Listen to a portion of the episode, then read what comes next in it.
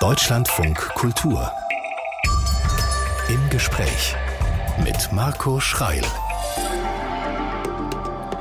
Guten Morgen und willkommen zu unserer Sendung. Zu Gast ist heute ein Mann, der seine größte Popularität auf dem Fußballplatz bekommen hat. Heute ist er Unternehmer und Autor. Als Fußballprofi war er erfolgreich, er war treu und er war fair, fast wie kein anderer. In 379 Bundesligaspielen hat er nur zehn Verwarnungen bekommen.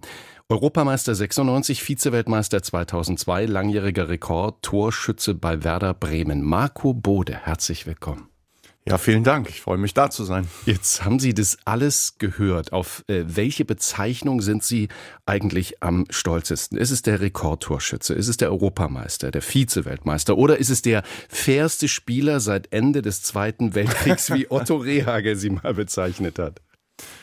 Ja, unter allen Dingen vermutlich das Wertvollste, würde ich sagen, ist Letzteres. Ja. Und ähm, ich weiß zwar nicht, wer vor dem Zweiten Weltkrieg fairer gespielt hat als ich, aber ähm, Otto hatte immer sehr charismatische Bilder, um, um Dinge schön und, und äh, humorvoll auszudrücken. War ganz viele Jahre Ihr Trainer, ne?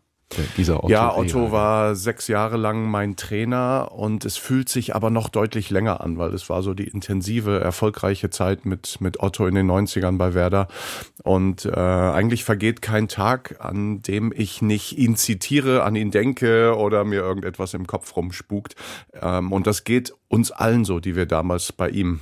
Gespielt haben. Dann haben wir ihn heute um kurz nach neun schon erwähnt. Das ist eine gute Quote. Marco Bode, ehemaliger Fußballprofi, 2002 bis dahin im Nationaltrikot und heute im Deutschlandfunk Kultur. 379 Spiele in der Fußball-Bundesliga, 13 Jahre, 101 Tore gemacht und nur zehn Verwarnungen bekommen. Wir haben das gerade schon besprochen. Als ich das gelesen habe, war ich wirklich baff und habe mich gefragt, gab's oder gibt's überhaupt irgendjemanden, der das geschafft hat, nochmal irgendwie so ähnlich unterwegs zu sein, ähnlich fair wie Sie? Also Uli Borowka war es nicht, mein Mannschaftskollege. Ähm, es, es gibt tatsächlich jemanden, den man auch gut kennt, international im Fußball, nämlich Gary Lineker. Mhm. Ähm, der hat, soweit ich weiß, überhaupt keine gelbe Karte bekommen in seiner Karriere. Was ich kaum glauben kann, aber ist ja in, in der gleichen Generation fast. Und in England war es vielleicht noch etwas schwieriger, eine gelbe Karte zu bekommen. Mhm. Da musste man noch etwas ähm, schlimmer hinlangen. Äh, also ähm, von dem weiß ich, dass er gar nicht verwarnt wurde. Gary Lineker ist der, wenn äh, es spielen, Fußball ist elf Spielen gegeneinander, am Ende gewinnt Deutschland. Ist er das? Kommt das lange ist der, von dem auch, ne? das Zitat, genau, ist bis heute einer der wichtigsten Experten im englischen Fernsehen. Mhm. Ja. Und ganz ehrlich, man hat ja, also als ich das gelesen habe, war ich wirklich baff, dass sie nur zehn Verwarnungen in mehr als einem Jahrzehnt bekommen haben und habe mich dann so gefragt, heute ist das doch irgendwie gang und gäbe und man fragt sich immer, wollen die sich eigentlich gegenseitig wehtun? Was für einen Eindruck haben Sie denn da? Also ich würde sagen, dass es äh, damals auch ähm, das etwas mehr durchgegangen ist noch, was Foulspiel angeht ähm, und äh, dass ich so wenige gelbe Karten bekommen habe, hat sicherlich auch nach und nach immer mehr mit meinem Image zu tun gehabt.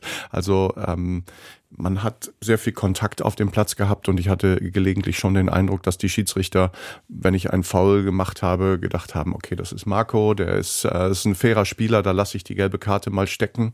Heute werden die Karten etwas lockerer gezogen oder etwas schneller gezogen von den Schiedsrichtern. Äh, es gibt äh, sozusagen Fouls, äh, diesen Begriff taktisches Foul gab es zwar früher auch schon, aber es gab nicht automatisch eine gelbe Karte dafür. Hm. Und das sind ja heute manchmal nur kleine Zupfer am Trikot.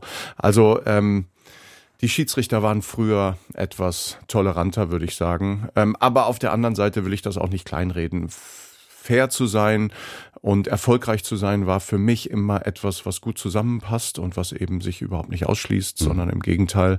Ich bin als Stürmer, als Kind groß geworden und als Stürmer fault man sowieso etwas weniger. Man, man möchte. Da macht man diese, diese Armbewegung. Gib ihn mir auf den Fuß, gib ihn mir auf den Fuß, ja, her mit dem Ball. Jedenfalls möchte man den Ball ja im Spiel lassen und, und konstruktiv spielen. Ja. Ich will jetzt den Verteidigern nicht vorwerfen, dass sie destruktiv nur spielen wollen. Heutzutage sind ja Verteidiger wirklich ähm, ebenso äh, ausgebildet und, und ne, auch, auch da haben sich Dinge nochmal geändert. Was hat sich überhaupt verändert in der Zeit ähm, oder, oder in dieser Zeit zwischen Ihrer Spielzeit und heute, in diesen zwei Jahrzehnten, die seit dem Ende Ihrer Karriere liegen? Kann man das festmachen? Also es gibt ja so, im Turnen gibt's neue Elemente. Ähm, in der Leichtathletik gibt's neue Techniken, wie, wie man eine Kugel stößt aus dem Drehen oder ja. was weiß ich beim Flop oder Fosbury ja. äh, gibt sowas im Fußball auch? hat den Flop eingeführt. Äh, früher ist mal andersrum über die Latte gesprungen. Ähm, Fußball ist einerseits natürlich sehr konservativ und sehr traditionell, deswegen sind die Veränderungen vielleicht nicht so auffällig, aber Seit ich angefangen habe, hat sich extrem viel verändert. Ähm, Christoph Biermann hat da gerade ein sehr schönes Buch dazu geschrieben ähm, und betrachtet so die letzten 30 Jahre im Überblick, so wie sich der moderne Fußball entwickelt hat. Und ich habe das ja selbst auch getan. Da ist sozusagen das mediale Aufbereiten natürlich eine große Veränderung. Regeltechnisch gibt es etwas, was man vielleicht nicht sofort im Kopf hat, aber was auf dem Platz sehr entscheidend war.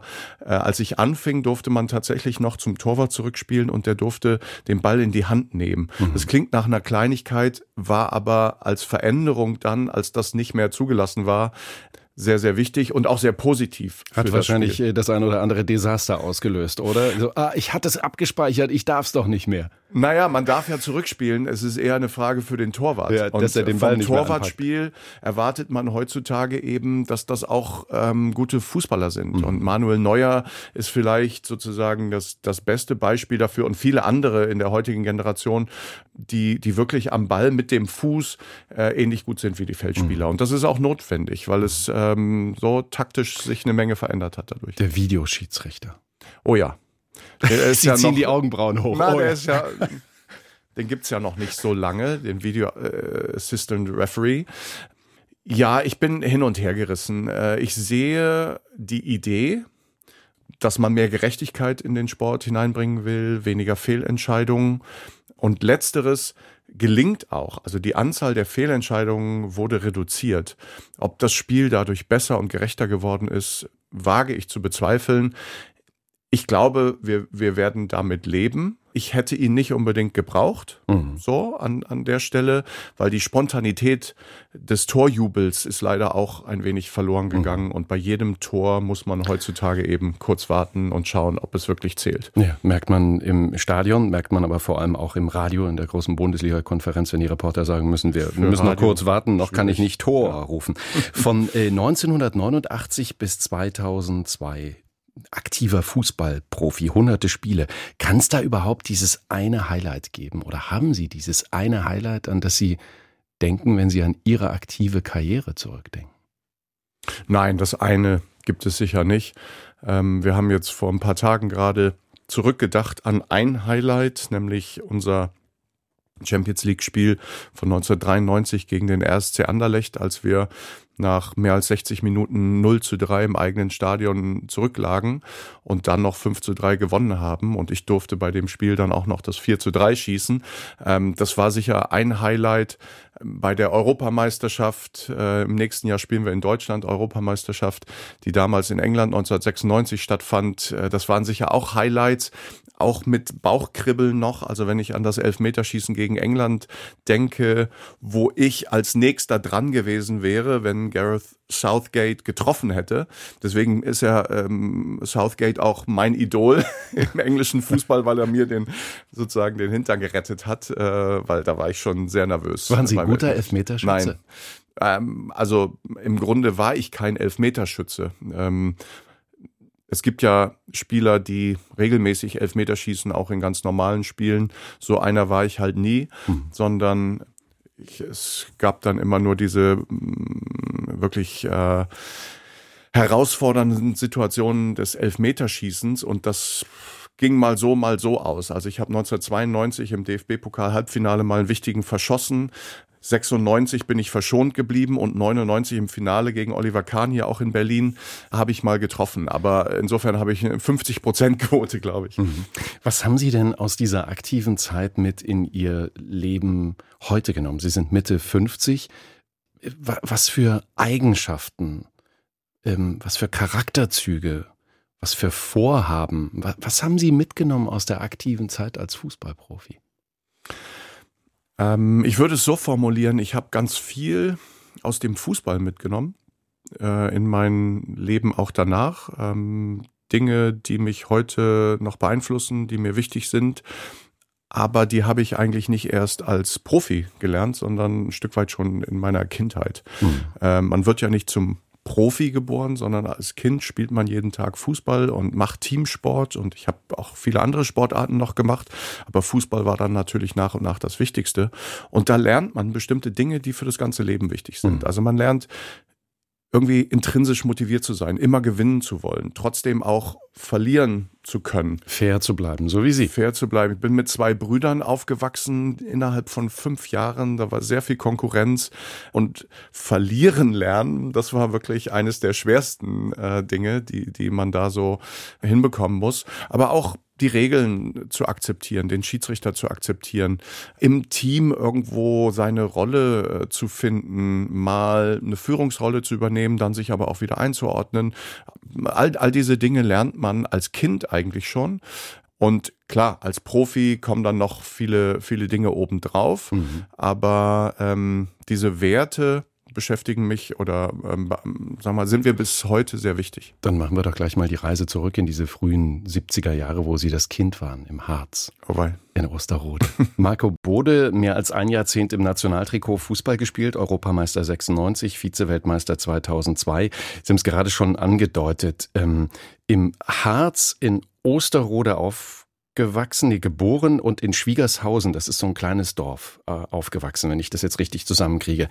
Wo war die Garagentür, die Hauswand, Sie lächeln schon, die dran glauben mussten und der Ball immer dran gefeuert wurde? Die war aus der Haustür raus und dann 50 Meter nach links tatsächlich ähm, ein Garagentor, was einem Nachbarn gehörte, ähm, aber so Bauernhofartig und da habe ich niemanden gestört und das war eine der Orte, wo wir ähm, unendlich viel gekickt haben. Aber Kindheit damals in Osterode am Harz und in Schwiegershausen ähm, war eben gar nicht so, wie man das heute vielleicht kennt in Hinblick auf Fußball. Also sehr fokussiert und Kinder haben schon sehr früh den Gedanken, ich will Profi werden, ich will zu diesem Club, ich will in die Bundesliga. Das war bei mir gar nicht so. Ich habe eine sehr freie Kindheit gehabt. Wir haben jeden Tag draußen gespielt, aber es war eben nicht nur Fußball. Aber wir haben uns jeden Tag bewegt draußen mhm. und und mit Fuß den Brüdern zusammen mit den Brüdern, ähm, aber auch sozusagen auf der Straße in dem Dorf gab es keinen Fußballclub. Es war eigentlich ein Handballdorf. Mein Vater war Handballer, hat noch Feldhandball gespielt und meine beiden Brüder haben auch beide Handball gespielt. Ich sage immer humorvoll, ich war das einzige schwarze Schaf in der Familie, das nur Fußball gespielt hat und andere Sportarten. Aber da gab es einen Sportplatz, da haben wir uns dann im Sommer auch eigentlich jeden Tag getroffen, um Fußball zu spielen. Und bei uns im Garten äh, hatten wir auch noch noch äh, nachher ein kleines Tor stehen. Also es gab viele Orte, wo man kicken konnte. Gab es diesen Magic Moment, wo Ihnen der Ball vor die Füße gefallen ist und Sie selbst irgendwie gesagt haben, äh, das ist ganz cool, das fühlt sich gut an. Oder hat das jemand gesehen und gesagt, der Marco, wie der mit dem Ball umgeht, das macht nicht jeder von den anderen.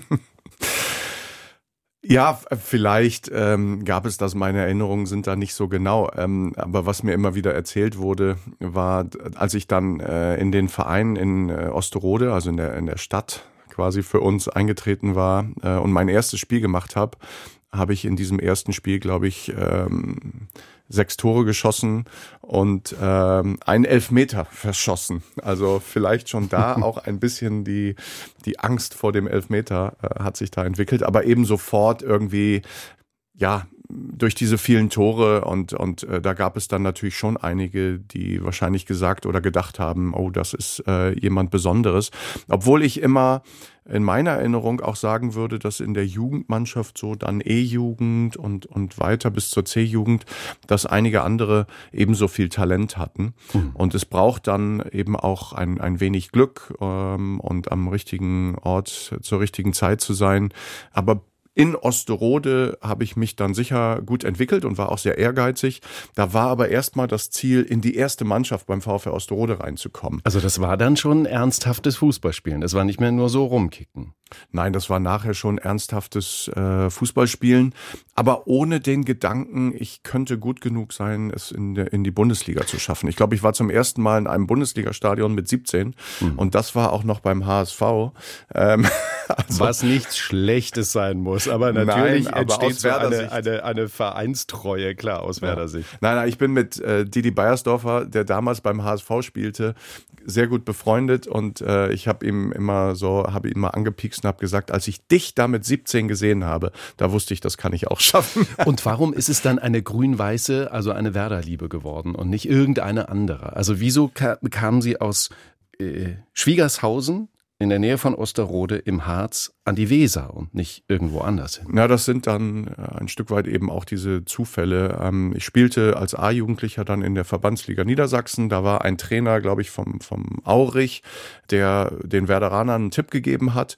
Die haben sich dann bei mir gemeldet im Frühjahr 88, äh, sozusagen, als ich gerade Abi machte und haben mich gefragt, ob ich für ein Probetraining äh, nach Bremen kommen könnte. Witzigerweise ähm, in einer ähnlichen Zeit hat der SC Freiburg noch äh, angeklopft. Und das sind ja bis heute eigentlich zwei Clubs, die mir zumindest sehr sympathisch sind. Äh, Werder sowieso, aber auch Freiburg. Ähm, ich habe mich damals dafür. Warum, warum sympathisch? Ich mutmaße mal. Hat das was mit äh, äh, Grundsolide zu tun? Hat das was mit mit Fannähe zu tun? Hat das was? Warum Werder? Warum der SC Freiburg Ihnen sympathisch sind? Ich glaube, das hat was am Ende mit Werten auch zu tun oder mit ähm, einer Philosophie, mit einer Kultur ähm, in diesen Clubs. Ähm, Werder ist ja berühmt geworden, auch mit Otto für die Werder-Familie. Und das fühlte sich in, in unserer Zeit eben auch extrem so an, dass wir eine große Familie waren, wo wir zusammengehalten haben, wo, wo nicht alles geklappt hat. Wir hatten viel Erfolg, aber ähm, natürlich gab es auch mal Probleme. Und in Freiburg, ähm, Freiburg steht auch für positive Werte, für Kontinuität äh, mit, mit Finke und, und ähm, sozusagen auch äh, jetzt in, die, in der heutigen Zeit ähm, sozusagen immer positive Werte. Ein Stück weit auch ist das sogar politisch ja so, dass, dass manche mhm. Clubs sich besser anfühlen als andere. Sie also bei Werder Bremen als junger Spieler bei den Amateuren angefangen und irgendwann kam dieser große Otto Rehagel ins Spiel. Dann war ja aber trotzdem, also dieser Otto Rehagel, der sagt, sie seien der fairste äh, Spieler, Fußballspieler äh, seit dem Zweiten Weltkrieg. Dann stehen Sie mir jetzt mit Mitte 50 gegenüber und wenn ich Ihren Lebenslauf sehe, kann ich noch dazulegen, vielleicht auch der Schlauste? Weil Sie haben ja sich nicht nur auf das Fußballspielen konzentriert. Sie haben Mathematik und Philosophie studiert. Wieso? Aber es nicht ging, beendet. es ging ihm doch wahrscheinlich richtig gut und alle wollten was von ihm und sie sind durch Europa getourt und sie haben bestimmt überdurchschnittlich viel Geld verdient. Wieso wollten sie Mathe und Philosophie studieren? Ähm, ja, als ich nach Bremen kam, wie Sie sagen, äh, habe ich zunächst bei der zweiten Mannschaft, bei den Werder Amateuren, heute würde man U23 dazu sagen, gespielt, habe äh, parallel Zivildienst gemacht. Zivildienst den Kriegsdienst zu verweigern, war mir schon wichtig. Das hat auch ein bisschen was mit meiner Familiengeschichte zu tun. Mein Großvater war ähm, Kriegsgefangener aus äh, Jugoslawien, ist verschleppt worden nach Deutschland, ist Zwangsarbeiter eingesetzt worden. Ähm, und deswegen hatte ich ja die Intention von Anfang an, irgendwie nicht zur Bundeswehr zu gehen. Dann habe ich diesen Zivildienst genutzt, um herauszufinden, reicht das, um vielleicht Profi zu werden. Und tatsächlich hat äh, Otto Rehagel mich dann bei einem der ersten Spiele der Amateure gesehen. Da habe ich irgendwie auch ein paar Tore geschossen, hat gesagt, schickt mir den mal zum Training. Mhm. Und so fing das an. Ein Jahr später, noch als Amateur, habe ich dann die ersten Bundesligaspiele gemacht. Und es ging dann, ging dann fast zu schnell. Ich habe dann schon noch mal nach zwei, drei Jahren so einen Moment gebraucht, um für mich auch wirklich die Entscheidung nochmal nachzuholen. Ich möchte diesen Job jetzt auch für ein gutes Jahrzehnt machen. Aber ja, man, man ist dann manchmal, also Fußball war immer etwas, was ich geliebt habe. Und man tut es dann, weil man natürlich auch die, die Chance bekommt, äh, in der Bundesliga zu spielen und viel Geld zu verdienen. Aber trotzdem wollte ich immer Kontakt halten zum normalen Leben. Und Meine, deshalb sind Sie mit dem Fahrrad zur Arbeit gefahren? mit dem Fahrrad. Und deswegen habe ich mich an der Fernuni Hagen damals in Mathematik eingeschrieben. Hatten Sie nicht auch so eine fette Karre zu Hause in der Garage stehen? Nee, wir hatten aber damals alle noch nicht. Also das fetteste war vielleicht irgendwie ein Dreier BMW oder sowas.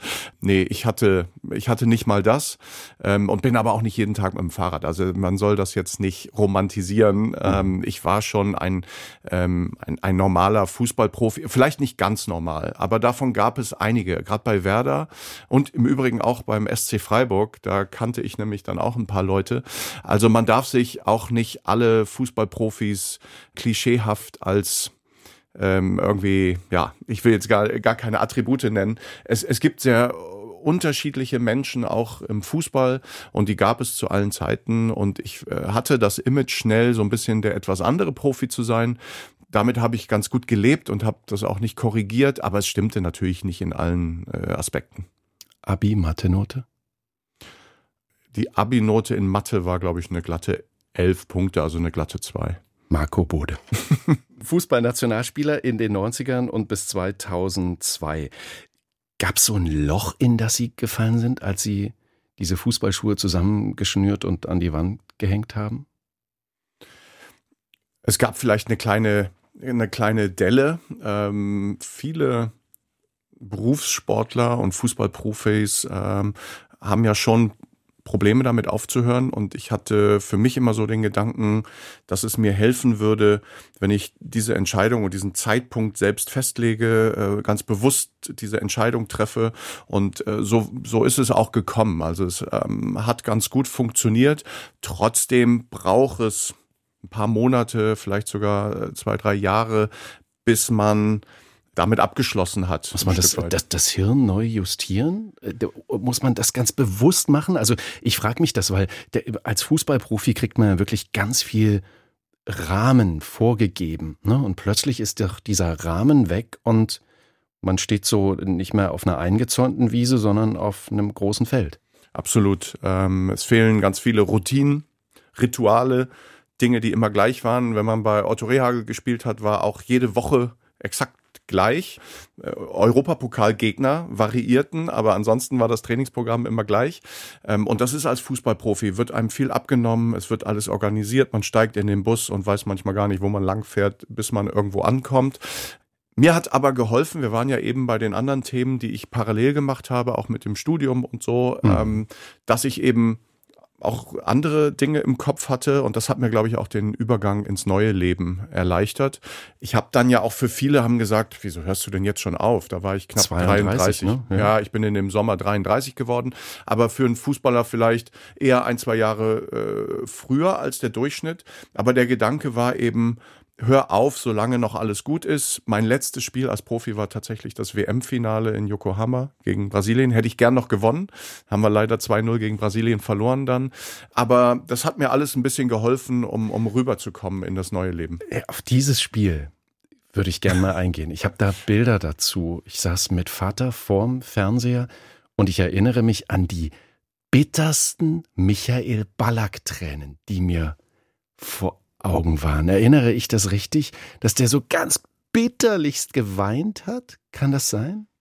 Das kann sein, weil. Wie ging es Ihnen denn da? Er konnte ja nicht spielen. Mhm. Das war das Drama. Er hatte im, im Halbfinale gegen Südkorea ähm, eine, Karte gekriegt. eine Karte gekriegt und war dann gesperrt fürs Finale. Und das hat einen großen Unterschied gemacht. Michael Ballack war bei dem Turnier sicher ein zentraler Spieler für uns und hätte uns im Finale auch helfen können. Wir haben im Finale sehr, sehr gut gespielt in der ersten Halbzeit war das wirklich ausgeglichen und wir hatten auch Chancen von Neuville und, und anderen. Und dann leider ist es in die hm. äh, Richtung Brasilien gekippt. Äh, wahrscheinlich ein berühmtes Bild noch Olli Kahn am Pfosten. Da bin ich noch hin und habe ihn ein bisschen getröstet, weil Olli hat auch ein, ein großartiges Turnier gespielt, aber in dem äh, Spiel halt auch einen relativ leichten Ball äh, abprallen lassen. Hm. Ähm, und äh, ich befürchte fast, dass äh, ihm das auch ab und zu noch im Kopf rumspukt. Ich würde gern abbiegen und zwar in Richtung neues Leben von Marco Bode nach dem Fußball, wo ich behaupte, dass sie der Fußball irgendwie nie so richtig losgelassen hat, aber sie sich auch in Sachen Kinder sehr engagiert haben. Sie haben die erste Fußballshow für Kinder entwickelt. Wieso ist Ihnen das so wichtig? Warum dieser Fokus auf die junge Generation?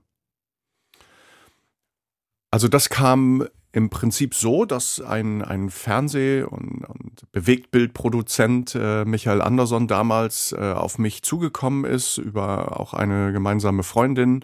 Ähm, und er hatte schon die Grundidee, hat vier Söhne, ein, ein Format zu entwickeln im Fußball, was sich speziell an, an die Kinderzielgruppe richtet.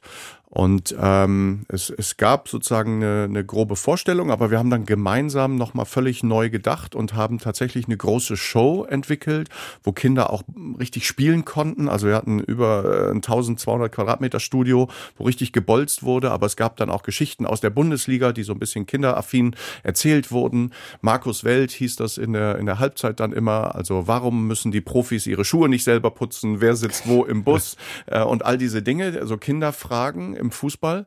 Und das war äh, super schön, hat äh, ganz viel Spaß gemacht. Und passte aber auch ganz gut in meine Vorstellung, die eigentlich sich schon während der Karriere auch entwickelt hat, nämlich irgendwie auch Kindern etwas zurückzugeben, meine Popularität vielleicht auch zu nutzen für, für Gutes, für Positives. Ähm, und diese Fernsehshow Togo United passte da wirklich sehr gut rein. Und mit Nordisch, mit der Firma, mit der Filmproduktion habe ich dann äh, in den folgenden 20 Jahren äh, auch viele, viele andere schöne Formate noch entwickelt und, und umgesetzt, die auch nicht alle was mit Fußball oder Sport zu tun hatten, sondern da war auch Romeo featuring Julia dabei, eine Doku, wo, wo wir mit jugendlichen ähm, Rappern äh, und klassischem Orchester zum Beispiel so ein Crossover-Projekt gemacht haben. Mhm. Dann sind Sie zehn Jahre lang Aufsichtsratsvorsitzender bei Werder Bremen gewesen bis 2021, um jetzt was zu machen, was sich One Touch Football AG nennt und Sie europaweit agieren. Erkläre ich es richtig, wenn ich sage, Sie vergleichen nicht nur den erstklassigen äh, Profifußball, sondern auch zweite und dritte Ligen europaweit und gucken sich was ab oder liege ich da falsch? Ja, das ist jetzt ein großer Sprung zeitlich und, mhm. und auch inhaltlich, aber es stimmt schon. Durch meine Tätigkeit als Aufsichtsrat bei Werder Bremen und durch ja auch diese Erkenntnisse, die ich in den in den äh, 10, 15 Jahren äh, irgendwo so äh, erhalten habe, dass sich der Fußball eben stark verändert hat, dass auch nicht nur positiv, dass das Geld immer wichtiger geworden ist, dass die äh, Unterschiede zwischen großen und kleinen Clubs, zwischen Reichen und Armen immer größer wird, ähm, der sportliche Wettbewerb hier und da auch darunter leidet. Äh, das hat unter anderem auch zu dem Gedanken geführt, vielleicht sich hier bei One Touch Football zu engagieren. Wir wollen einfach ausgedrückt uns beteiligen an kleineren und mittelgroßen Fußballclubs in Europa mhm. als sozusagen Investor, wenn man so will, mit in den Club einsteigen, durch Eigenkapital diese Clubs stärken, aber auch durch ähm, unser Know-how als Team, ähm, sie, sie begleiten als äh, Mentoren, äh, Coaches, wie auch immer man das ausdrücken will, hm. gute Clubs noch besser machen, dann auch wieder gehen. Äh, auch das gehört zur Wahrheit dazu. Also es ist schon ein Businessmodell, was dahinter steckt und was im Grunde auch akzeptiert, dass der moderne Fußball eben auch viel Geschäft geworden ist. Inwieweit sind Sie dann involviert in diese ganz aktuelle Meldung von gestern, dass die deutsche Fußballliga jetzt oder die Vereine der, äh, im, im, deutschen Fußball sich darauf geeinigt haben, dieses große Investorentum zuzulassen? Ja, da muss man ein wenig vorsichtig sein. Ähm, das ist eine andere Ebene. Mhm. Ähm, gestern wurde entschieden und ganz mit ganz knapper äh, Mehrheit. Also da gibt es auch äh, noch noch eine große Kontroverse auch innerhalb der Liga oder der beiden Bundesligen, ob das nun richtig ist oder falsch. Aber es wurde im Grunde entschieden, eine strategische Partnerschaft einzugehen, um, um bestimmte Investitionen tätigen zu können. Da werden aber keine Anteile an der Liga oder an Clubs verkauft, sondern ähm, ja, man, man geht eine Partnerschaft ein und mit diesem Partner möchte man in Internationalisierung, Digitalisierung, also so Zukunftsthemen investieren, ist ein bisschen eine andere Ebene. Marco Bode ist Fußball-Vize-Weltmeister 2002, Europameister 96 und ein Werder Bremen Urgestein. Ich mache so Anführungsstriche daneben. Gab es mal Momente, wo Sie ins Wanken gekommen sind und äh, dachten, ach, es könnte auch ein anderer Verein werden? ähm, es gab ein, zwei Momente, aber ich hatte mich früh entschieden, in der Bundesliga wollte ich eher nicht wechseln. Wenn, dann hätte mich England so ein bisschen gereizt als mhm. Liga. Mhm. Sie haben ein Buch geschrieben. Das Buch heißt Tradition schießt keine Tore. Vergangenes Jahr erschienen und darin geht es um die Herausforderungen des modernen Fußballs. Wir haben die ja schon angesprochen, aber welche sind es für Sie insbesondere? Welche Herausforderungen hat dieser moderne Fußball 2023? Ja, witzigerweise hat auch der Titel ja wieder ein wenig mit Otto zu tun, äh, weil Otto äh, mal gesagt hat, Geld schießt keine Tore. Ähm, wird häufig falsch verwendet übrigens, das Zitat, weil er hat es bezogen auf den Wechsel von Rudi Völler damals zum AS Rom und der Präsident, also und hat sich beschwert, dass Rudi sein bester Spieler gegangen ist und dann hat unser Präsident Franz Böhmert damals gesagt, ja, aber Otto, wir kriegen doch auch viel Geld für Rudi. Und dann hat Otto eben gesagt, ja, aber Geld schießt keine Tore. Mhm. So ist eigentlich das Zitat entstanden und unser Titel hat damit zu tun, dass wir schon sagen, die Traditionsclubs ähm, stehen vor besonderen Herausforderungen oder standen schon jetzt in den letzten 10, 15 Jahren vor besonderen Herausforderungen, anders als andere Clubs. Es gibt verschiedene Kategorien auch im, im, deutschen Fußball. Wir haben einige Werksclubs, wir haben die beiden großen mit Bayern und Dortmund. In diesem Jahr Gott sei Dank auch Leverkusen, aber das ist eben auch ein besonderer Club äh, mhm. mit, mit Bayer äh, sozusagen als Backup. Und die vielen Traditionsclubs wie Werder, Frankfurt, Köln, Stuttgart, ähm, die sind so ein bisschen besonders, weil sie eine große Fangemeinde haben, aber auch eine Menge Tradition und das ist einerseits eine große Stärke, andererseits aber auch manchmal Belastung. Wenn Tradition keine Tore schießt, heißt das im Gegenzug, Vereine, die Tore machen, haben keine Tradition. Nein, das ist logisch nicht ganz korrekt. Ich habe ja Philosophie studiert, aber es, es, es soll einfach wirklich nur ausdrücken, dass es, es ist, Tradition ist nichts Böses oder nichts Schlechtes. Aber darauf allein sich zu besinnen und zu denken, weil ich früher mal Erfolg hatte und äh, viel Tradition, werde ich auch in Zukunft erfolgreich sein. Das stimmt eben nicht mehr. Mhm. Und äh, das ist zum Beispiel auch ein Gedanke, wo ich viel Feedback auch aus Unternehmen bekomme und angefragt werde, auch mal dort zu sprechen und das zu erklären, weil vielen Unternehmen geht es ganz ähnlich. Die haben in der Vergangenheit Erfolg gehabt, aber heutzutage geht es darum, mit Digitalisierung umzugehen, mit Nachhaltigkeit, äh, Talente noch zu finden und, und all diese Dinge. Und das ist äh, eine schöne Analogie eigentlich zum Fußball an der Stelle. Mhm. Also wieso muss dieses Finanzthema immer wieder erwähnt werden und warum kriegt man diese, diese vielen Gelder, die da gezahlt werden, nicht irgendwie anders, wie soll ich das sagen, ein, eingefangen, eingezäumt. Sie wissen, Sie wissen, was ich meine. Warum müssen da Hunderte von Millionen Euro über den Tisch geschoben werden, um einen Spieler zu bekommen. Das hat damit zu tun, dass wir eben historisch im Fußball aus einer Struktur kommen, wo die Vereine im Grunde zunächst mal EVs waren, also eingetragene Vereine und das Geld keine so große Rolle gespielt hat, lange Zeit auch in Deutschland man versucht hat, professionellen Fußball gar nicht zuzulassen, sondern es waren Amateure im weitesten Sinne, so ähnlich wie bei äh, Olympischen Spielen, wo man das ja auch lange versucht hat. Aber jetzt in den letzten 30 Jahren hat, hat, ist das so sehr zu einem Business geworden und die Strukturen können das aber nicht aufhalten, weil wir anders als im amerikanischen Sport hm. sozusagen eine Offenheit haben. Man kann auf und absteigen, die Clubs können sich selbst vermarkten, wir haben zwar auch eine Zentralvermarktung, aber die Clubs, die erfolgreich sind, bekommen aus allen Töpfen immer, immer mehr Geld und deswegen geht die Schere da immer weiter auseinander. Und das ist ein Stück weit, ich verwende dann häufig das Bild der Marktwirtschaft. Wir wollen im Fußball haben wir und wollen wir auch ein Stück weit Marktwirtschaft, aber aus meiner Sicht brauchen wir eine soziale Marktwirtschaft. Das heißt, wir brauchen Elemente des Ausgleichs, wo, wo auch sozusagen die Starken, die, die Schwächeren vielleicht in irgendeiner Weise unterstützen oder mitnehmen, weil sonst funktioniert dieser sportliche Wettbewerb nicht mehr so gut. Aber das ist eben ganz schwer zu ändern. Im Grunde bräuchten wir so ähm, im Fußball sagt man das Salary Caps, also mhm. man bräuchte Deckel ja. obendrauf, um Transfersummen, um Beraterkosten, aber auch Spielergehälter vielleicht irgendwie nach oben zu begrenzen. Mhm. Marco Bode, ähm, das Buch heißt Tradition schießt keine Tore, Werder Bremen und die Herausforderungen des modernen Fußballs als Untertitel. Wir reden jetzt eine knappe Stunde und ich würde gern wissen, ob Sie Steffi Graf irgendwann mal persönlich begegnet sind. Jetzt müssen Sie lachen. Wir müssen das erklären. You exactly look like Steffi Graf. Hat das Nelson Mandela zu Ihnen gesagt und Sie entsetzt oder haben Sie genauso gelächelt wie jetzt? Vermutlich. Ich habe gedacht, ich schaffe es heute, diese Anekdote nicht zu erzählen, aber es ist mir wieder nicht gelungen. Genau, bei meinem ersten Länderspiel äh, habe ich Nelson Mandela, für mich eine der größten Persönlichkeiten des 20. Jahrhunderts, getroffen in, in Johannesburg. Ähm, er hat mir die Hand geschüttelt, mir in die Augen geschaut und gesagt, you look exactly like Steffi Graf. Und ich war äh, geschockt und konnte gar nichts mehr sagen. Aber ähm, er hatte schon in gewisser Weise recht. Ähm, Steffi weiß davon, glaube ich, nichts. Ho hoffe ich. Es ist ja nicht unbedingt ein Kompliment für sie, aber äh, es ist schon was dran gewesen also, damals. Also, äh, natürlich, wenn sie lächeln, die Augen, sie haben eine markante Nase, sie könnten Geschwister sein. So damals, vielleicht Die sagen. Frisur war damals auch noch recht ähnlich. Ja. ja.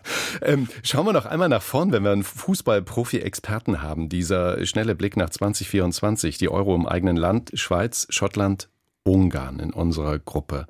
Wird's ein Sommermärchen oder wird's ein Sommerdesaster?